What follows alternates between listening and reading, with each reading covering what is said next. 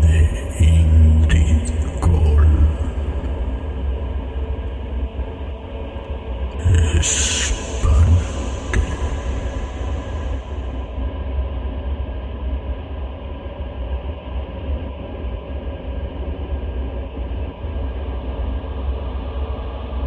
Capítulo 8 El apartamento 302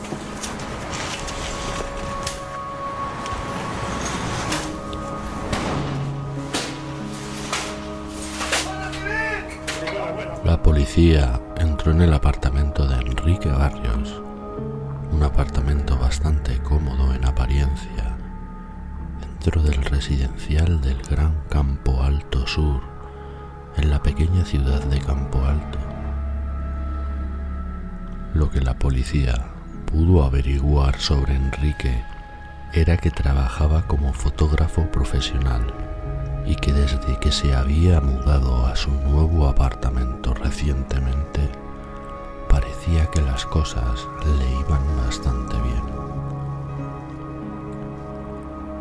Había encontrado un buen puesto de trabajo en el periódico local, cubriendo bastantes reportajes de actualidad como fotógrafo profesional. El hecho de que la policía entrara en su casa derribando la puerta fue por la denuncia que pusieron varios compañeros de trabajo por un lado, dando a entender que no sabían nada de él, pues no contestaba a las llamadas y no le veían desde hacía semanas, y temían que hubiera podido pasarle algo. Lo que ya definitivamente hizo que la policía entrara con un ariete y una orden de registro fue otra denuncia puesta por sus vecinos, donde habían denunciado en reiteradas ocasiones los extraños ruidos que se oían en su apartamento desde que se había mudado.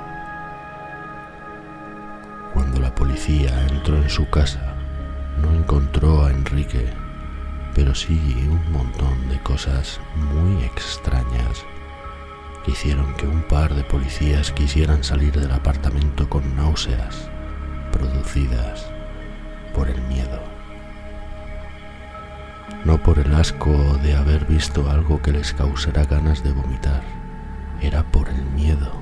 Tenían tanta tensión y tantos nervios estando ahí dentro y viendo aquellas cosas fuera de lugar que los nervios se les agarraron a la boca del estómago, produciéndoles náuseas.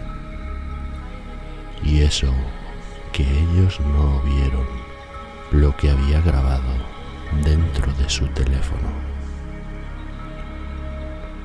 Entre otras de las muchas cosas que hicieron salir a los dos agentes por los nervios, estaba la puerta principal.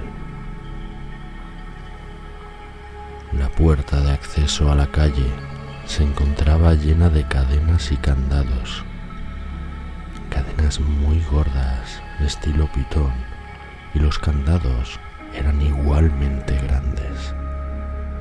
Solo en la puerta de la calle había unas 21 cadenas, con dos o tres candados por cadena, colocadas de extremo a extremo, de arriba abajo y en diagonal, casi como el que quisiera coser un roto o cerrar una herida. La policía, para poder entrar, tuvo que usar un ariete. De otro modo no hubieran podido entrar nunca. Como se encontraban los candados cerrados, los agentes supusieron que Enrique debía hallarse dentro de la casa si no había escapado temerariamente por la ventana. Y digo temerariamente porque el apartamento estaba en una tercera planta. Otro dato extraño eran las ventanas. Desde la calle no se veían porque las persianas estaban bajadas, pero dentro del apartamento, los policías vieron que estaban tapiadas. Estaban tapiadas desde dentro. Enrique tuvo que preocuparse en poner cemento y ladrillos para tapiarlas todas. Definitivamente debía estar dentro de la casa. Pero eso era quizás lo más extraño e inquietante de todo el caso. Enrique no estaba. Lo único que había que daba una pista de su posible paradero era su teléfono móvil que estaba apagado. Debía de haberlo usado porque el teléfono fijo tenía el cable arrancado. Estaba pelado de un extremo. Cuando la policía encendió el teléfono móvil, lo primero que se fijaron es que la memoria del teléfono estaba llena. Había grabado una serie de vídeos. Los vídeos estaban grabados a modo de selfie desde el interior del apartamento. Estos son los extractos de algunos de esos vídeos. Grabo estos vídeos por si alguien los encuentra. Temo por mi vida y no sé qué va a ser de mí. Me estoy volviendo loco. No sé qué está ocurriendo. Además de contar todo lo que me está pasando, quizás hacer estos vídeos sea también un seguro de vida. Hace cinco días la televisión dejó de emitir señal y me fui a la cama a dormir. Tuve una pesadilla horrible y esa pesadilla se viene repitiendo desde entonces todos los días. En ella me despierto aquí, en mi apartamento, pero todo está cambiado. Las paredes, el suelo e incluso el techo están como podridos no sabría muy bien cómo describirlo. Es como si rezumaran óxido y una especie de líquido negro y algo pegajoso que parece sangre. El aire es muy denso y me duele la cabeza. Los cuadros, mis fotos, están cambiadas. Muestran fotos que están desgastadas de otras personas y hay muchos cuadros y muchas fotografías que muestran un sitio que parece ser siempre el mismo. Hay un lago y hay una iglesia. Las personas que aparecen en las fotografías tienen las caras distorsionadas o desgastadas. Hay momentos en los que dudo que sea realmente mi habitación. Cuando salgo de ella, no hay puerta de salida ni tampoco ventanas.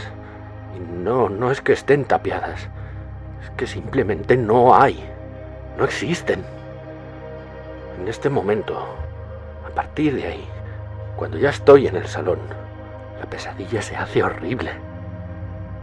Entre las paredes, de una de las paredes, concretamente esta, esta aquí, donde está el sofá, se empieza a desquebrajar como cuando se rompe el hielo, formándose capas que se van astillando. Y a modo de papel quemado, empiezan a formarse agujeros en la pared. Y de estos agujeros empieza, empieza a vomitar a una especie de persona, poco a poco, está pegada a la pared como con un líquido viscoso y gelatinoso negro. Esta persona no sé quién es, no la conozco, es repulsivo, está lleno de heridas, no tiene pelo. Cuando cae al suelo, empieza a temblar y a moverse de una forma como muy deprisa, cámara deprisa. Se pone a flotar en medio del salón abriendo su boca de una manera imposible, acercándose hacia mí. En ese momento es cuando me despierto. Esta pesadilla es la que se lleva repitiendo durante cinco días hasta el momento. Desde entonces no hay señal eléctrica y alguien ha encadenado la puerta de salida a la calle y ha tapiado las ventanas.